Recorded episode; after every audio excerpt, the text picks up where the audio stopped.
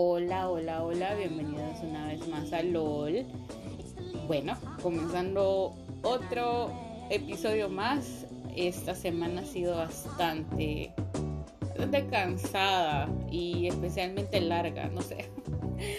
Yo siento que, que los días se han ido así como que súper lento. Y no sé, no sé si a todos les pasa, pero la rutina a veces hace que a uno se le vayan los días como, no sé, como, como en, como en modo zombie. No sé si les ha pasado. Bueno, me imagino que tal vez sí. Y si les ha pasado, pues compártanme. Compártanme qué tal ha sido su semana zombie. Realmente eh, siempre es bueno poder tener cosas diferentes que hacer en la semana. Saludos a amigos que eh, se han unido recientemente a los followers de este podcast. Eh, les amo. gracias, por, gracias por su apoyo. Eh, especialmente quiero agradecer a algunas de las, bueno, de las personas que me están escuchando que son parte de un grupo llamado Honduran, Honduran Woman. es un grupo en Facebook de emprendedoras, lo cual es bien cool, porque pues hay bastante apoyo en ese grupo y bueno, compartir por ahí del podcast, quizá alguna que otra me esté escuchando, quizá no, pero bueno, bienvenidas a las que sí.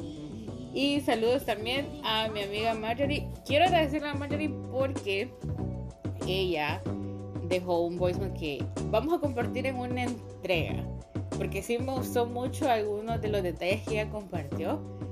Y besos, Plaquita, donde quiera que estés. Sos la más sexy y hermosa. y bueno, eh, quiero también em, compartir con ustedes, ¿verdad? Un poco. Hoy va a ser un poquito como medio informativo, a huevo, el chambrecito, ¿verdad?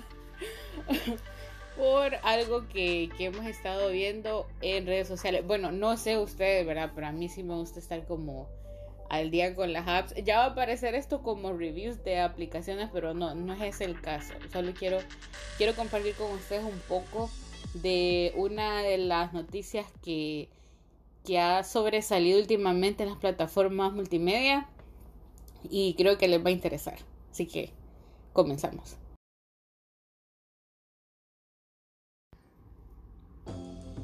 el comentario de este ciclo es, necesito salir de pobre, me voy a abrir un OnlyFans.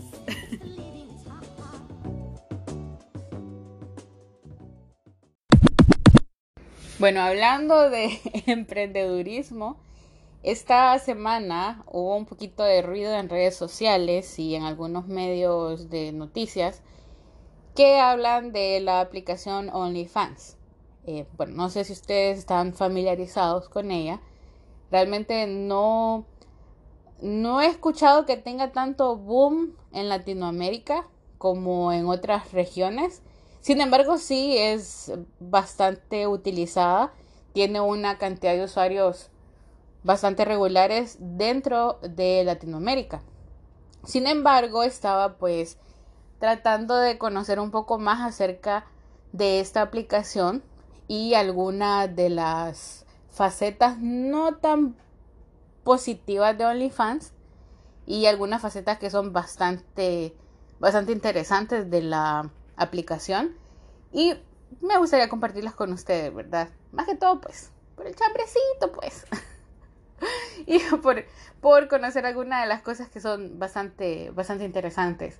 Eh, estaba leyendo en un artículo del New York Times que básicamente OnlyFans eh, comenzó como una aplicación de contenido exclusivo relacionado a artistas, cantantes, influencers, youtubers, donde ellos pudieran básicamente compartir información, videos, etcétera, eh, pues de su vida y contenido que generalmente no vamos a ver directamente en redes sociales.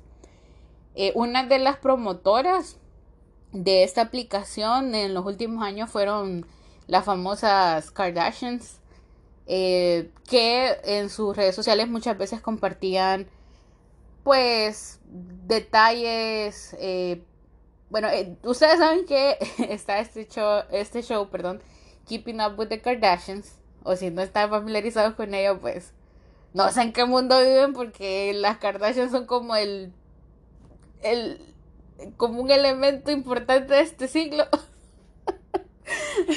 y lo voy a decir, yo sé que mucha gente va a decir, ya, ya estás hablando vos No, pero es cierto. O sea, miren a las Kardashians, su maquillaje y miren, miren ustedes los, eh, ¿cómo se podría decir? Los, las, los trendings relacionados a maquillaje, peinados, vestimenta. O sea, estas mujeres han impulsado toda una mercadotecnia. Vaya, hace unos años esto del contour, de qué otras cosas, del uso de, de eh, esas fajas que tienen ellos, de los skims y todo eso, no era tan como volviendo a la palabra trending como ahora, ¿verdad?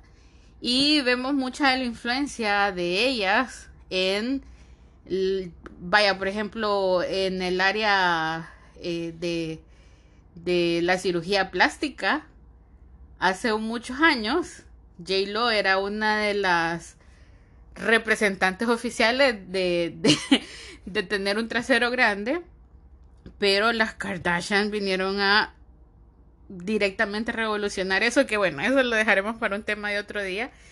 Pero si ustedes ven, la anatomía de ellas es la anatomía que muchas mujeres ahora están buscando, al menos en, en redes sociales y medios así como bastante importantes, pero sí, no se puede negar que han tenido una influencia en la cultura pop, pues, para ponerlo así.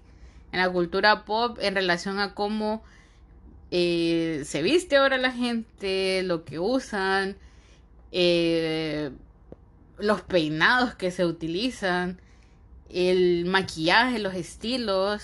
Eh, por ejemplo, vemos los labios de Kylie Jenner y ya es como una signature, ¿verdad? De, de ella tener esos labios tan gruesos y vemos de que ahora eh, terapias de ácido hialurónico, eh, cirugía plástica, se han incrementado en esas eh, situaciones específicas. Pero bueno, volviendo, volviendo, que me revuelvo cuando empiezo a hablar de cultura pop. Lo siento. Entonces, volviendo a la cuestión del OnlyFans, estas mujeres han sido una de las precursoras a que esta aplicación también tomara un poquito de vuelo. Y no solamente ella, ¿verdad? Estamos hablando ya de personas que son famosas eh, en ámbitos más neutrales que contenido adulto, ¿verdad? Ya vamos a hablar de esa parte que, que es una de las razones por las que quería tocar el tema de la aplicación de OnlyFans. Bueno, en 2018 esta aplicación toma mayor vuelo.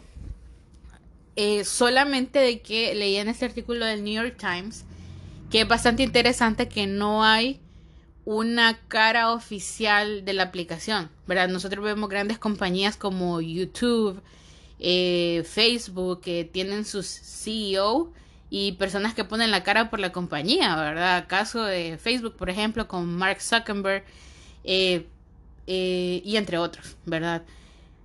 Sin embargo, con OnlyFans es bastante peculiar que ellos no tienen realmente una, una cara pública y ellos son parte de un grupo empresarial eh, que no recuerdo el nombre en este momento, lo mencionaba en el artículo, eh, que básicamente funciona de manera semipresencial, se podría decir. Entonces, de alguna manera es, bien complicado, es bien complejo el asunto de quién maneja esta aplicación, quién es la gente detrás de ella y todo esto, especialmente con los escándalos que han pasado con relación a la aplicación, que también vamos a hablar de eso. Bueno, entonces 2018 empieza a tomar auge y como tenía este contenido de personas famosas, eh, la aplicación empezó a tener un alza en sus ganancias. Sin embargo, en sus inicios la aplicación servía para sex workers eh, o trabajadoras del sexo, ¿verdad? En Nueva York y otras áreas de Estados Unidos mencionaba el artículo de que habían personas de que empezaron a ver una manera segura de poder acceder a ganancias o tener eh, como esa parte de eh, inversión, sí, bueno, ganancias, inversión, etcétera, por eh, la creación de contenido adulto. ¿Por qué? Porque debido a el boom del internet, el hecho que todo el mundo tiene acceso a diferentes plataformas, las compañías que generalmente eh, invertían en estas páginas sexuales de contenido adulto, pornografía, etcétera, comenzaron a tener pérdidas. ¿Por qué? Porque hay sitios gratuitos donde el contenido que en ese momento era pago empezó a ser público y sin ningún tipo de control. Y como es un sistema de ganancias de alguna manera marginado, ¿verdad? Porque obviamente eh, eh, satanizado, perdón, eh, de alguna manera por el sexo y, y, y etcétera, etcétera. Sin embargo, es como la gran hipocresía moral de que todos lo consumen, pero todos lo critican. Pero eso será otro tema de otro día. Sin embargo, em, debido a esto, las personas que se dedicaban al trabajo sexual empezaron a tomar interés en OnlyFans porque veían una manera accesible de poder obtener ganancias y de poder tener o crear contenido adulto. Bueno, y bueno, estamos en vivo, así que si escuchan sonidos ambientales, es parte de, de las grabaciones en vivo. Y bueno, básicamente eh, pasa este, este interés, ¿verdad? Por parte de sex workers que vieron este acceso.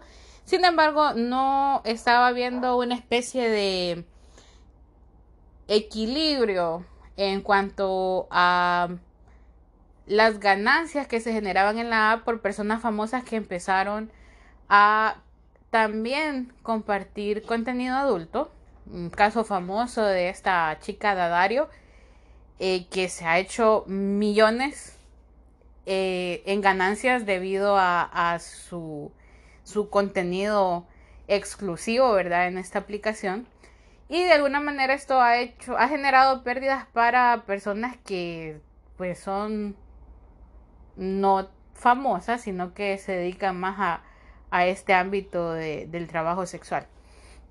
Bueno, ¿qué pasa ahora con la aplicación? Básicamente está en un proceso de transformación, donde ya no quieren o quieren de alguna manera alejarse, eh, no totalmente, pero sí en un porcentaje alto del contenido adulto y de poder em, hacer o obtener inversores, básicamente. Aproximadamente leía en uno de los, de los artículos que, que estaba relacionada a esta noticia, de que el, el monto más o menos que ellos estiman en inversión es de un billón de dólares para poderse alejar completamente de este contenido y hacer eh, y, y hacer que la plataforma tenga un acceso más familiar, se podría decir, o más exclusivo en relación a, por ejemplo, eh, la rutina que usa Jason Momoa para ponerse mamado. o eh, compartir una cena con eh, alguna pareja famosa. Bueno, es que no hay tantas parejas famosas ahora en el espectáculo. Lo, ese Black Lively y Ryan Reynolds, por ejemplo, ver cómo ellos cenan, no sé algo así. No sé por qué alguien pagaría por ver a alguien cenar, pero bueno, para gusto los colores, va. Entonces, entonces eh, esta es una de las actualizaciones que la aplicación quiere lograr. Sin embargo, es bastante, bastante em, curioso que todo este deseo por alejarse de este contenido adulto coincide con acusaciones que ha tenido en la aplicación últimamente. En las últimas semanas ustedes pueden buscar que ha estado ligado a pornografía infantil y incluso a trata de blancas.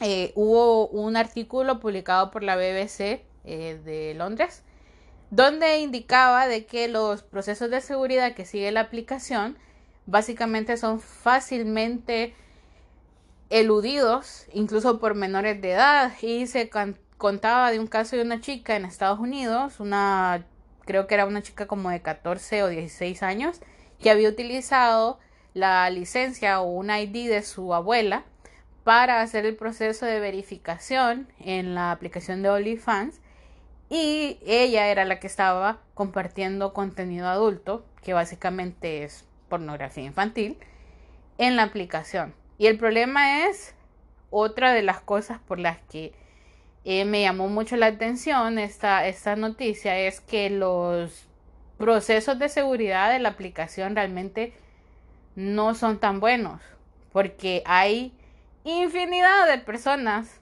que están compartiendo eh, información dentro de la aplicación y no tienen realmente una manera de controlar si eh, pues el contenido que se está brindando viene de adultos o de menores de edad y nos lleva a pensar las repercusiones que algo así podría tener, por ejemplo, aquí en Latinoamérica, donde sabemos que somos países número uno en abusos de los derechos de la mujer, acoso sexual, violaciones, etcétera, y qué implicaciones tendría de que una aplicación como esta se pudiera maximizar su uso en estos países, lo cual es muy probable que ya esté pasando, pero imagínense que tengan que encontrar contenido de mm, sobrino, hijas, nietas, sus hijos, varones, sus niños, eh, en este tipo de sitios eh, sin ningún tipo de control, ¿verdad? Eh, es bastante preocupante. Bueno, a mí la verdad que cuando leí ese artículo, solo me puse a pensar si eso realmente estará pasando también en Latinoamérica, porque, o sea, sabemos que en nuestros países lamentablemente eh, somos víctimas, ¿verdad? Eh, a nivel mundial de trata de blancas, por ejemplo, de prostitución infantil y eh, la repercusión que tiene que sea tan fácil ahora monetizar o explotar a un menor de edad a través de una aplicación que no solamente es local, sino que su alcance es bastante, pues, es internacional. Y la cantidad de gente, pues obviamente, de pedófilos que, que hay en todo el mundo, ¿verdad? Entonces, OnlyFans eh, es una aplicación bastante interesante, lucrativa, totalmente. Eh, muchas personas incluso han tenido una de, la, de los artículos que leía hablaba de una eh, eh pornstar, algo así. No, miento, era una abogada eh, que pagó prácticamente sus estudios utilizando los beneficios de la aplicación. También estaba viendo un caso muy particular, eh, otro de los que leía de una maestra que pues su esposo al final la, la exhibió, ¿ah? le exhibió básicamente que llevaba una doble vida como maestra y como modelo em, no safe for work, ¿verdad? O de contenido adulto en OnlyFans. Pero a muchas personas realmente el sexo vende, ¿verdad? No lo vamos a negar. No vamos a hacernos aquí los, los, eh, como diría Bad Bunny, los, las monjas, ni ni los monjes. Em, pero básicamente eso vende y muchas personas han encontrado, especialmente con las crisis económicas que hemos tenido en los últimos años, una manera bastante viable de ganar dinero extra. ¿Verdad? Alguien me contaba, no sé si es verdad, tal vez alguien ahí me puede contar si tienen cuenta en OnlyFans. Me contaban de que hay una chica que lee eh, sin ropa ¿verdad? Y con una máscara de chubaca. Y esa man, supuestamente la persona que me lo contaba, se ha hecho pues rica, literal, ¿verdad? Eh, leyendo pues libros en pelotas, ¿verdad? Desnuda. Y con una máscara de chueca. ¿Y quién va a ver quién es ella, va? O sea, ahí solo pues su mamá que la vio, que la vio nacer. Pero eh, muchas personas así se han pagado sus estudios. Bueno, en Estados Unidos sabemos de que el estudiar allá significa endeudarte de por vida, ¿verdad? En, mucho, en muchos casos. Y los préstamos estudiantiles son exorbitantes. Entonces, estas personas acuden a este tipo de, aplicaciones para tener una, una ventaja. Nosotros a veces nos reímos de la gente que quiere ser influencer, que quiere eh, de alguna manera monetizar sus sitios web o, sus canales de YouTube, entre otros. Pero es que realmente tenemos que empezar a aceptar que hay un nuevo trending de mercadeo, que es básicamente digital. Y eso nos vino a pegar mucho con esto de la pandemia.